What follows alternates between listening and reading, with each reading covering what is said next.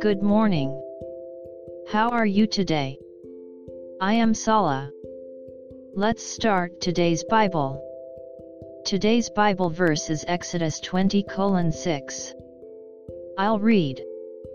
But showing mercy to thousands, to those who love me and keep my commandments. Amen. God is love and also a jealous God. He is not jealous of the success, property, or status of others, but he is jealous of giving God's glory and dominion to other false gods.